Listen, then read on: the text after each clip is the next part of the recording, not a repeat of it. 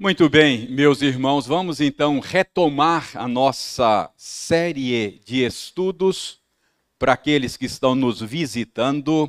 Nós estamos estudando neste programa de estudos bíblicos de quarta-feira a primeira epístola de Paulo aos Coríntios. Aqui em nossa igreja nós temos o hábito de estudar um livro todo e hoje nós chegamos ao capítulo 8 da primeira epístola de Paulo aos Coríntios. Então, eu o convido a abrir a sua Bíblia no capítulo 8 de Primeira aos Coríntios. Capítulo 8, primeira epístola de Paulo aos Coríntios. Nós vamos ler os 13 primeiros versículos versos 1 a 13.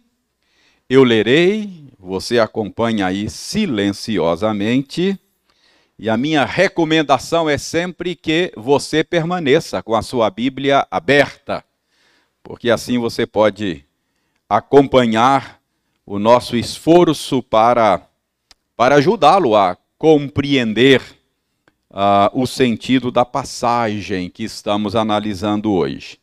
Então, 1 de Paulo aos Coríntios, 8, de 1 a 13, eu leio e você acompanha aí com atenção, acompanha com interesse, com alegria, porque é palavra de Deus o que vamos ler. No que se refere às coisas sacrificadas a ídolos, reconhecemos que todos somos senhores do saber. O saber ensoberbece mas o amor edifica. Se alguém julga saber alguma coisa, com efeito não aprendeu ainda como convém saber. Mas se alguém ama a Deus, esse é conhecido por ele. No tocante à comida sacrificada a ídolos, sabemos que o ídolo de si mesmo nada é no mundo e que não há senão um só Deus. Porque ainda que há também alguns que se chamem deuses, quer no céu ou sobre a terra, como há muitos deuses e muitos senhores, todavia, para nós há um só Deus, e o Pai de quem são todas as coisas, e para quem existimos, e um só Senhor, Jesus Cristo, pelo qual são todas as coisas e nós também por ele Entretanto, não há esse conhecimento em todos, porque alguns, por efeito da familiaridade até agora com o ídolo, ainda comem destas coisas como a ele sacrificadas. E a consciência destes, por ser fraca, vem a contaminar-se. Não é a comida que nos recomendará a Deus, pois nada perderemos se não comermos, e nada ganharemos se comermos. Vede, porém, que esta vossa liberdade não venha de algum modo a ser tropeço para os fracos. Porque se alguém te vir a ti, que és dotado de saber, à mesa, em templo de ídolo, não será a consciência do que é fraco induzida a participar de comidas sacrificadas a ídolos? E assim, por causa do teu saber, perece o irmão fraco, pelo qual Cristo morreu. E deste modo, pecando contra os irmãos, golpeando-lhes a consciência fraca, é contra Cristo que pecais.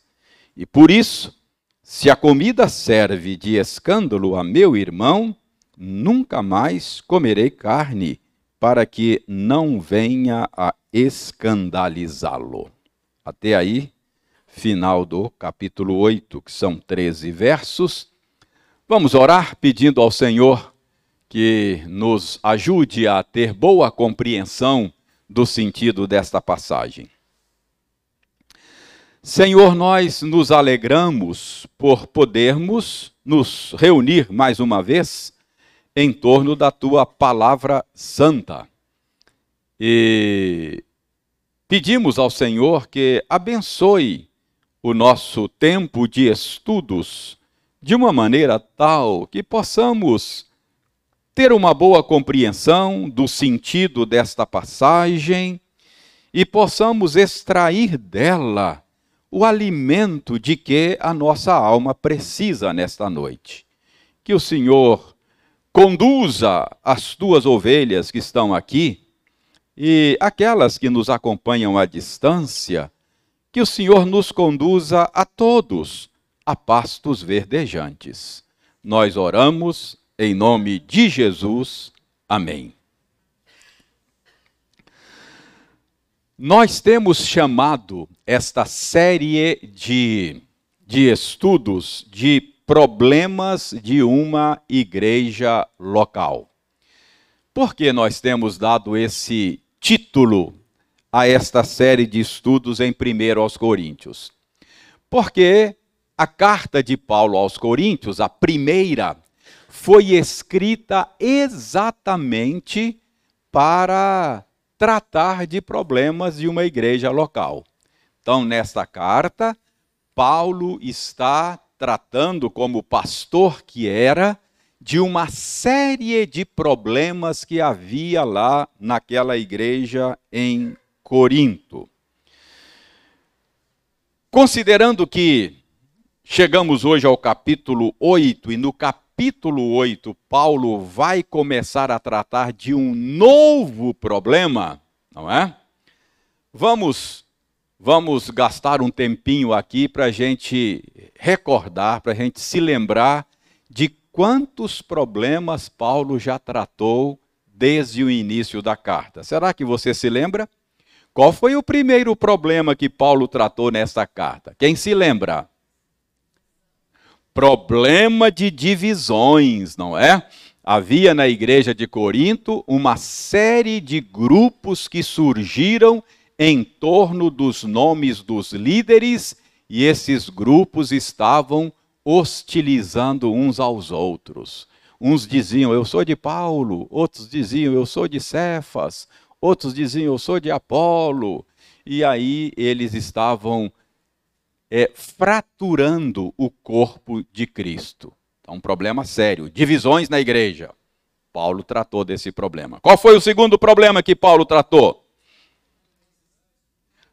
havia uma animosidade contra o apóstolo. Paulo era o Paulo era o fundador da igreja, mas tinha um grupo de crentes lá que não ia com a cara de Paulo e vivia dizendo que Paulo era um mercenário, que Paulo não era confiável, que Paulo não era apóstolo coisa nenhuma, era um aproveitador.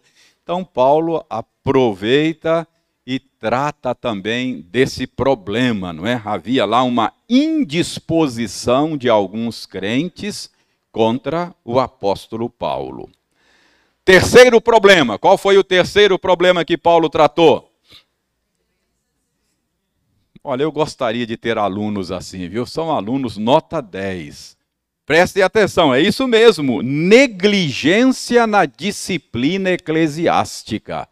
Então, lá no capítulo 5, Paulo trata de um problema de imoralidade que havia na igreja, e o problema maior é que a igreja estava indiferente, ninguém tratava do problema, ninguém, ninguém cuidou desse irmão faltoso, ninguém tratou com ele.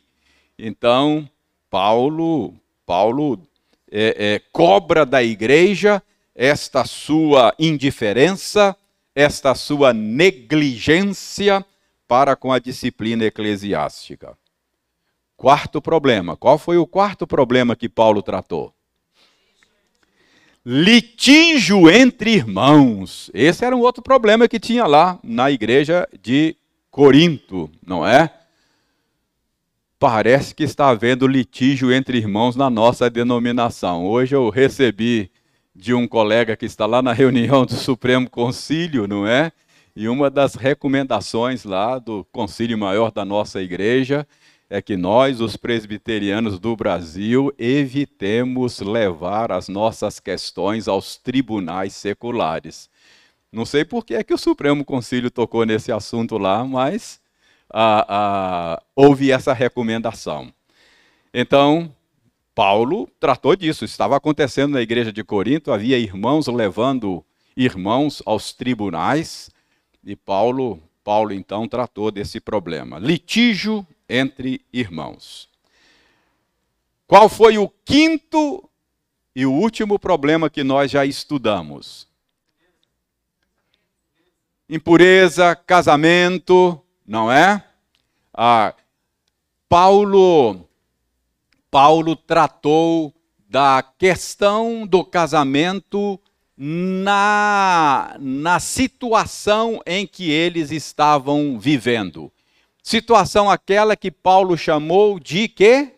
Chamou de situação, é, angustiosa situação presente. Então, ele parece que respondeu uma série de perguntas a respeito da sexualidade, a respeito do casamento e etc. Ok. Agora chegamos ao sexto assunto, não é? Sexto problema que Paulo vai tratar. Qual é o problema agora que Paulo vai tratar a partir do capítulo 8?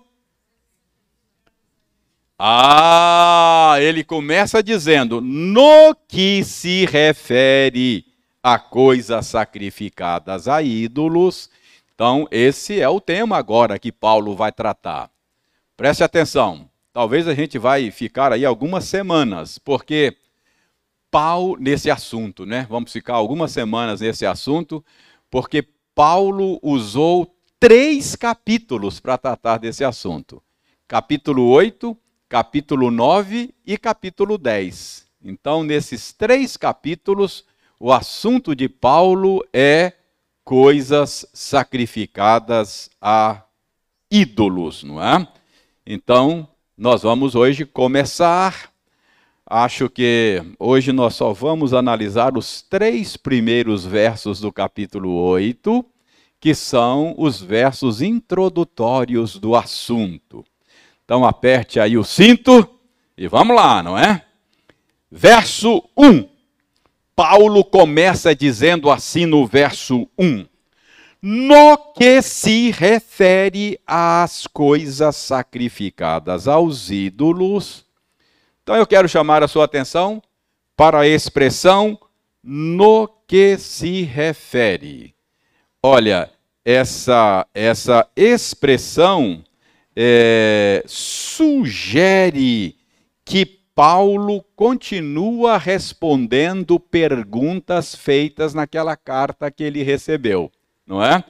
Lembra lá no verso, capítulo 7, ele começa assim: Quanto ao que me escrevestes, aí ele diz aí, verso 25 do capítulo 7, com respeito às virgens, parece que é um outro assunto, né? Com re... Eles perguntaram sobre isso aí. E agora, no que se refere, então parece que é, Paulo continua fazendo menção das questões que foram levantadas na carta que a igreja de Corinto enviou para ele. Nós já vimos que Paulo recebeu uma carta da igreja de Corinto, levantando uma série de questões às quais Paulo está respondendo aqui. Então, no que se refere, sugere que Paulo está respondendo, então, perguntas ainda da carta, não é? Já disse que nós não temos esta carta que Paulo recebeu, portanto, nós não sabemos que pergunta fizeram mas sabemos que é a respeito de coisas sacrificadas a ídolos, porque Paulo fala aqui, não é? Não sabemos exatamente qual é a pergunta que fizeram. Mas olha, nós sabemos ah, o suficiente a respeito do contexto da época e podemos imaginar que tipo de problema a igreja estava enfrentando com este assunto.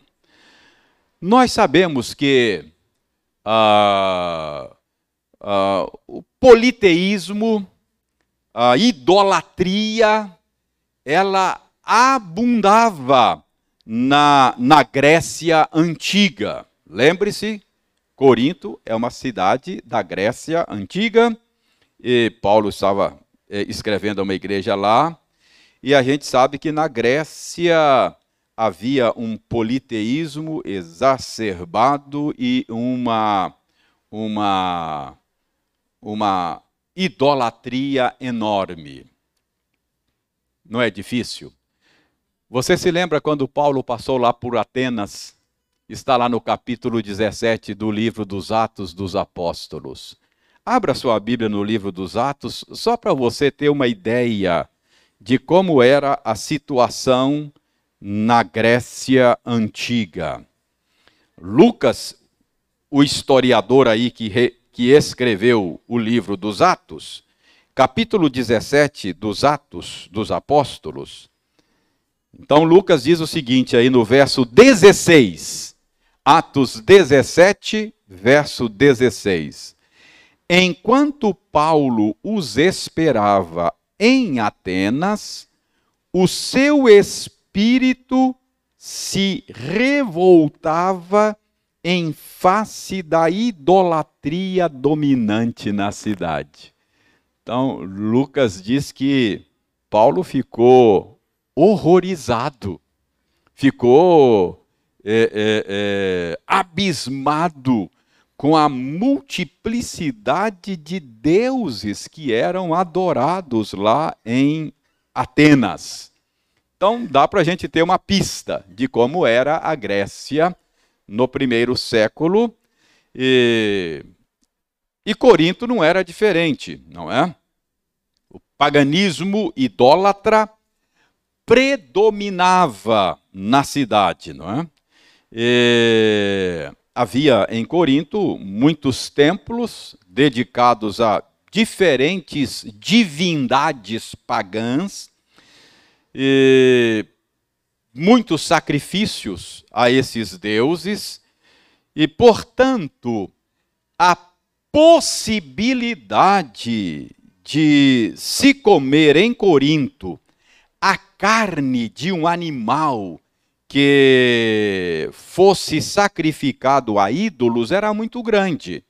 Então, um cristão que vivesse em Corinto ele, ele estava exposto a esta, a esta possibilidade de comer carne de um animal que foi usado para, para adorar um ídolo, foi oferecido, não é? Como oferta a uma divindade pagã. Eu explico para você. É que nesses sacrifícios parte do animal era oferecido à, à divindade pagã por meio da queima. Então, parte era queimado, não é? Como oferta a, a deusa tal ou ao deus tal, as, as divindades pagãs. Parte do animal oferecido era ele, ele era destinado também ao, ao sacerdote pagão que estava oficializando, oficiando o, o, o, culto. Então, parte era taxa lá daquele templo, não é? Parte era, era oferecida ao, ao sacerdote pagão como pagamento. E parte ficava com o adorador. Então, um animal que era oferecido Parte dele era queimado, parte ficava com o sacerdote e parte ficava com os adoradores. Então, a chance de, de se comer carne sacrificada a ídolos era enorme, porque parte desta carne, tanto a que era destinada ao sacerdote quanto a que era destinada às famílias, acabavam caindo no mercado, não é? Carne de boa qualidade, preço bom, não é? Então, essa era uma possibilidade de um cristão comer carne sacrificada a, a um deus pagão. Ou então, se ele recebesse o convite de um amigo pagão para, para alguma festividade e que tivesse lá um culto de gratidão a uma divindade pagã, é, ele corria o risco de, de comer o churrasquinho lá que, que era, era feito com a carne daquele animal oferecido naquele culto pagão. Então, esse é o contexto. Esse é o, esse é o pano de fundo que vai ajudar a gente a entender o problema que Paulo está tratando aqui. Então, qual era o problema? Nesse contexto, havia cristãos em Corinto que eram mais escrupulosos. Achavam, olha, acho que o cristão não deve comer carne sacrificada a ídolo, não é? Não deve comer carne sacrificada a ídolo. E alguns desses eram eram tão radicais que talvez dissessem assim: "Olha, eu acho até diante do contexto em que nós vivemos que não devia comer carne nenhuma, deveria se abster totalmente, porque aí não corre nenhum risco de ingerir carne sacrificada a ídolo. Então havia esse grupo aí. Alguns achavam que, não, se, se você tiver certeza de que não é sacrificada a ídolo, tudo bem. Ah, não, mas é difícil ter certeza, só se você criar o animal lá, for um criador e tal. Mas se você compra lá no mercado, você não pode ter certeza nenhuma. Ah, enfim, havia esse grupo aí. E havia um grupo de cristãos que diziam: Que é isso, rapaz? Não há nenhum problema. A Escritura diz que Deus é o Criador de todas as coisas. A Escritura ensina que, que o nosso Deus, tudo que ele faz é bom. O próprio Senhor Deus, quando criou todas as coisas, ele deu o seu veredito sobre a criação. Eis que tudo é muito bom. Então não importa se o animal foi oferecido aí por um idólatra num ritual pagão, ah, isso não afeta nada a carne, não afeta a minha fé. A criação de Deus continua boa, então pode comer, não tem problema. Então parece que era isso que estava acontecendo na igreja de Corinto. Havia essa divisão mais uma divisão, né? A igreja de Corinto se dividia por tudo, né? Então, mais uma divisão no corpo de Cristo em torno desse assunto. Então, era mais uma divisão. E parece até, parece até que não era assim uma discordância pacífica. Quando a gente vai lendo aqui Paulo tratar do assunto, parece que era uma discordância hostil, hostil, não é? Ah, aqueles que aqueles que comiam carne se referiam aos irmãos que achavam que não deviam comer. Ah, esses são os radicais, esses são fundamentalistas, xiitas, não é? Esses caras não, não, não entendem nada do cristianismo e tal. E aqueles que entendiam que não deviam comer ficavam hostilizando os irmãos, dizendo: ah, isso não é nem cristão, não, isso é um liberal, não é? fica comendo carne sacrificada a ídolos e tal. Então, o problema era que parece que acontecia na igreja de Corinto uma discordância hostil. Então, qual é o problema que Paulo Paulo está tratando nos capítulos 8, 9 e 10. Acho que o problema é sobre coisas sacrificadas a ídolos, e eu acho que esse contexto dá aí um, um panorama razoável para que você entenda o que estava acontecendo lá e, e, o que levou Paulo a escrever os capítulos 8, 9 e 10. Tranquilo aí? Então, só para pintar o panorama, já quase que acabou o nosso tempo. Mas vamos devagarzinho aí, vamos devagarzinho. Ah, ok. Ah, Ok, então, no que se refere a coisas sacrificadas a ídolos, não é? Paulo diz: reconhecemos, verso 1 ainda, reconhecemos que todos somos senhores do saber. Reconhecemos que todos somos senhores do saber. A pergunta é: uh, por que é que Paulo introduz o assunto de coisas sacrificadas a ídolos com o tema do saber, do conhecimento. O que tem a ver o saber e o conhecimento com essas coisas sacrificadas a ídolos? Por que, que o tema do conhecimento é introduzido aí? Irmãos, ah, parece, pela resposta de Paulo ao assunto, é, que esse grupo que achava que não havia nenhum problema comer a carne de um animal sacrificado a um ídolo pagão, esse grupo se via, e talvez fosse mesmo, um grupo de cristãos mais esclarecidos. Então, Paulo, aqui, no capítulo 8, ele está se dirigindo a esse grupo que achava que não tinha nenhum problema comer a carne de um animal que fosse sacrificado a um ídolo pagão.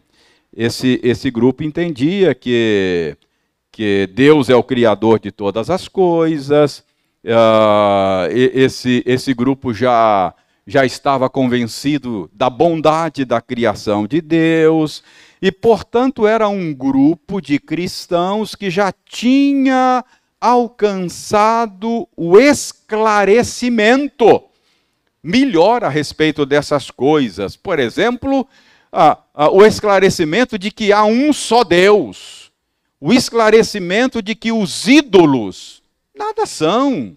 Os ídolos são imaginação vã da mente de um idólatra, não é? O ídolo não pode fazer bem e não pode fazer mal, como diz Jeremias, é como espantalho no pepinal, não é? Jeremias, Jeremias usa essa expressão. Então, Paulo traz o tema do, do conhecimento, do saber para a conversa, porque ele está é, chamando a atenção deste grupo que já tinha o esclarecimento a respeito destas coisas. Eles já tinham o esclarecimento de que Deus criou todas as coisas e tudo que Deus criou é bom e deve ser recebido com ação de graças. Então é por isso que Paulo se dirige a eles, dizendo: reconhecemos que todos somos senhores do saber. O que, que Paulo está dizendo? Olha, Paulo está dizendo, olha, todos nós temos conhecimento. Uh, vocês têm conhecimento, e Paulo está dizendo, eu também tenho esse conhecimento, e isso é bom. Ter esse conhecimento é bom. Ter esse esclarecimento é bom. Todos nós somos senhores do saber. Paulo, inclusive, se inclui. Ué, então qual é o problema? Qual é o problema?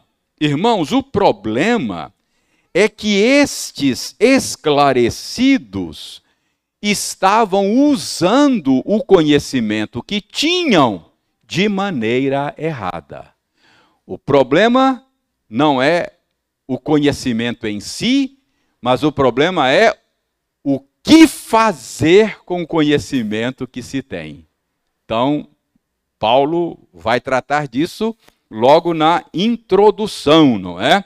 Eles estavam usando o conhecimento que tinham de maneira errada para diminuir, para humilhar e até para levar outros ao pecado. Por isso, Paulo diz no final do verso primeiro. O que, é que diz Paulo no final do verso primeiro? Todos nós, eh, ele, ele diz antes, todos nós somos senhores do saber. Mas o que vocês precisam entender é que o saber ensoberbece, mas o amor edifica. Então, o que, que Paulo está dizendo aí? Conhecimento é bom. Todos nós somos senhores do saber, diz Paulo. Mas o conhecimento é como uma faca afiada. Pode ser muito útil, pode ser muito benéfico, mas se estiver nas mãos de alguém que não sabe usar, pode causar males. Então, esse é o ponto de Paulo aqui. O que esses irmãos de Corinto estavam fazendo com o conhecimento que tinham, não é? Então, Paulo vai mostrar aqui que o conhecimento precisa ser temperado pela humildade. Por isso ele diz que o saber ensoberbece. Ou seja, o saber pode fazer de mim uma pessoa orgulhosa, soberba, que se acha mais e melhor do que os outros porque sabe. Então, Paulo diz: o saber, todos nós somos senhores do saber, mas o saber ensoberbece. E ele contrasta: o amor edifica, não é? O que o saber sem o amor faz é humilhar o outro. O saber precisa ser temperado pelo amor para que ele possa edificar outros. Não foi, não foi sem razão que nós lemos hoje 1 aos Coríntios 13, não é? Você se lembra que Paulo diz lá, 1 aos Coríntios 13, ainda que eu conheça todos os mistérios e toda ciência, se não tiver amor, eu posso dominar todos os meandros da teologia, eu posso conhecer todos os mistérios, eu posso ser profundo em qualquer assunto, mas sem amor nada sou, diz Paulo. E Paulo mostra que o conhecimento é bom, mas é como é uma ferramenta para me levar à comunhão com o Senhor. É como um andaime, não é? Ah, Paulo diz: havendo ciência, passará, não é? Vai chegar um tempo que você não vai precisar mais de ciência mais de teologia. Você não vai mais precisar de professores aqui, como você está sentado aí aprendendo. Por quê? Porque você vai ver o Senhor face a face. Você não vai precisar de ninguém explicar para você. Percebe? Então, o que você está fazendo aqui é só andaime. Depois que o prédio está pronto, você desmonta o andaime. Não é assim, Pedro? Pedro é da construção civil. Desmonta o andaime. Não precisa mais de andaime. Quando o prédio ficar pronto, você estiver com o Senhor face a face, ciência passou. Isso é só um meio para você desfrutar do Senhor.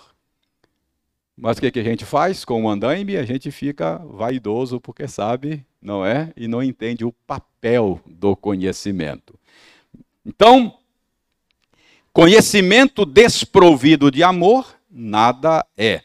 Saber ensoberbece, é o que Paulo diz, verso 1, faz a pessoa encher-se de orgulho e achar-se mais do que os outros.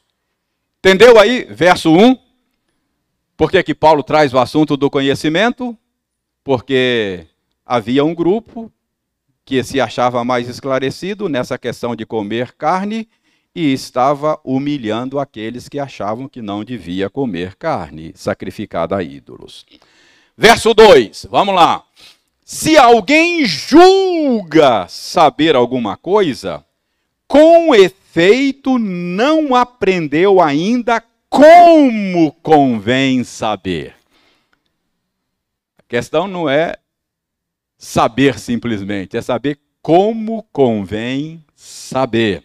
Ou seja, se alguém julga saber alguma coisa, isso é, se alguém se ensoberbece porque sabe, se alguém se acha melhor do que os outros porque sabe, se alguém usa o conhecimento que tem para sobrepor-se e humilhar outros, Paulo diz: esse alguém não aprendeu ainda como convém saber não é? Ele não aprendeu a usar o conhecimento que Deus lhe deu. Ah, não basta ter o conhecimento, pelo que Paulo está dizendo.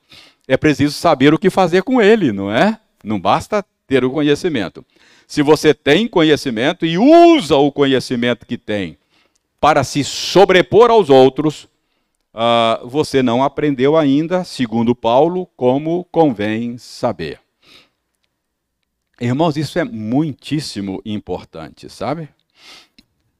Ah, às vezes a gente vê que Deus pode abençoar muito mais o ministério de alguém que não sabe tanto, que tem menos conhecimento, e a gente vê Deus abençoar o ministério dele, uh, a despeito de não ter muito conhecimento e às vezes ministério de gente graduada, PhD, mestrado, doutorado, não é? Não tem a bênção do Senhor sobre ele. Irmãos, eu não estou dizendo que conhecimento seja ruim. Eu não estou aqui advogando a ignorância e a Bíblia não advoga a ignorância. Aliás, a Bíblia manda crescer na graça e no conhecimento do Senhor, na graça e no conhecimento, não é? Ah, o que eu estou dizendo e o que Paulo está dizendo, quem está dizendo aqui é outro Paulo, não sou eu. Ah, eu só estou dizendo o que ele está dizendo. O que Paulo está dizendo aqui é que ele está condenando não o conhecimento, ele está condenando a arrogância de quem tem conhecimento. Então, o problema não é o conhecimento, o problema é a arrogância, não é? É isso que Paulo está condenando aqui. Ah, muito bem.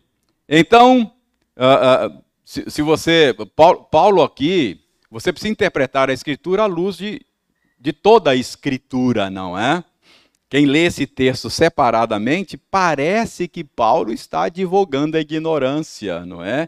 E, e, e, condenando o estudo sério e profundo da Escritura. Não é isso. É, um dos princípios da, da tradição reformada, a gente gosta muito do sola escritura, não é? só a Escritura, mas um outro princípio que a gente não pode esquecer é o tota escritura. A fé cristã não é baseada em fragmentos da Escritura, não é? Se você pega um fragmento como esse aqui, pode parecer que Paulo é contra o conhecimento. Não é toda Escritura. É, você não pode fragmentar a Escritura. Você vai ver que em outros lugares, Paulo, Paulo manda você estudar e, e, e crescer no conhecimento do Senhor. Ok? Então, verso 2. Verso 2, Paulo diz que se alguém se ensoberbece por causa do que sabe, essa pessoa ainda não aprendeu como saber. Ele ainda precisa aprender o que fazer com o conhecimento que tem. Finalmente, verso 3, para terminar. Verso 3. Mas se alguém ama a Deus, esse é conhecido por ele. Irmãos, aqui Paulo faz um jogo de palavra. Ele está ainda falando sobre como usar o conhecimento, condenando os coríntios que estavam usando o conhecimento de maneira errada. Então aí ele faz um jogo de palavras para mostrar o que de fato importa. A questão mais importante não é se você conhece, mas a questão mais importante é se você ama a Deus, e ele faz um jogo, né? E é conhecido por Ele. Não é se você conhece, a questão é se Deus conhece você. Percebe? O que Paulo está mostrando aqui é que o conhecimento deve me levar, aquilo que eu disse ainda há pouco, é como um andaime, para me levar, é um meio, é uma ferramenta para me levar à comunhão íntima com o Senhor. Ser conhecido por Ele. Não sei se você percebe a diferença. Dizer, eu conheço a Deus. E eu dizer, Deus me conhece. Você consegue ver a diferença?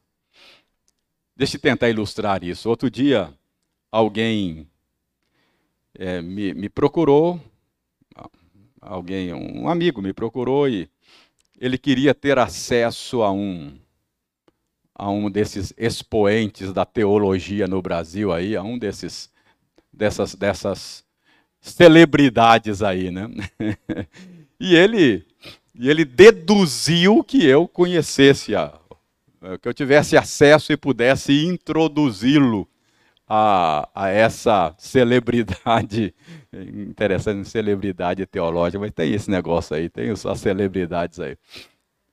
Ah, então ele, ele, ele queria que eu, que eu introduzisse a, esse, a, a, a essa celebridade aí. Ele me ligou, falou aqui, você conhece fulano? Eu falei, eu conheço. Mas ele não me conhece não, cara. eu conheço ele, que ele, ele, é celebridade. Agora, se você perguntar para ele quem é Paulo Fonte, ele não sabe quem é, não. Percebe a diferença? Eu o conheço. Agora, outra coisa é a celebridade dizer, não, eu conheço Paulo Fontes. Muda a coisa, não muda? então, é isso que Paulo está dizendo aqui, ó. A questão não é se você conhece, Deus conhece você, ele diz: Esse é meu filho amado em Cristo Jesus. Lembra que que Deus, que que o Senhor vai falar para os falsos profetas? Eu nunca vos conheci, eu não conheço vocês. Apartai-vos de mim.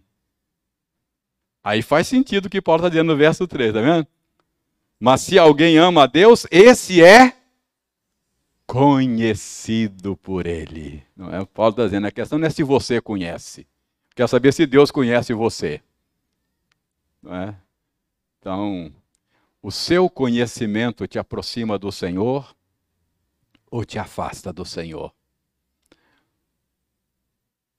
É? Se o, é, o, o, o conhecimento é apenas um andaime que me dá acesso ao prédio. É? é um andaime que me dá acesso ao Senhor. Se o meu conhecimento não serve para isso, para que eu tenha comunhão com o Senhor, esse andaime não vale para nada. É temporário, o andaime é temporário. Conhecimento é uma ferramenta boa, mas é temporário. Havendo ciência, passará não é? Ah, Paulo, em 1 Coríntios 13, fala das três virtudes, não é? Fé, esperança e amor. Mas só vai permanecer o amor. Fé é uma ferramenta para hoje. Você ainda não vê face a face. Você vive pela. O dia que você vir face a face, não precisa de fé. Não é mais fé. Agora, aí, aí você vai agir por vista, você está vendo, face a face.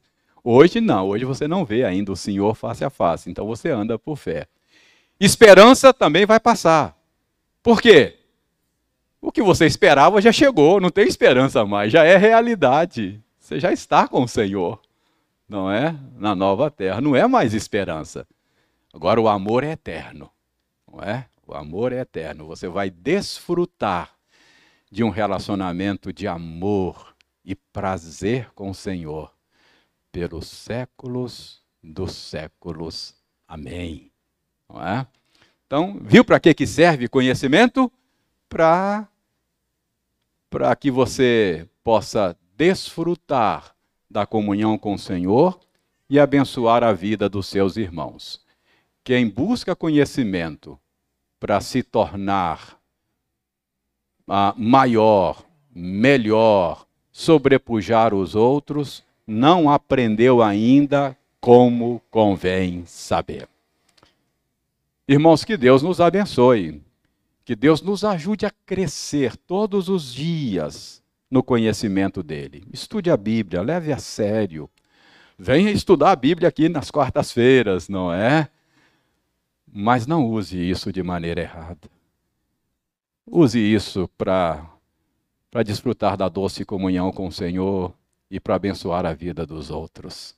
Que Deus tenha misericórdia de nós e nos ensine como convém saber.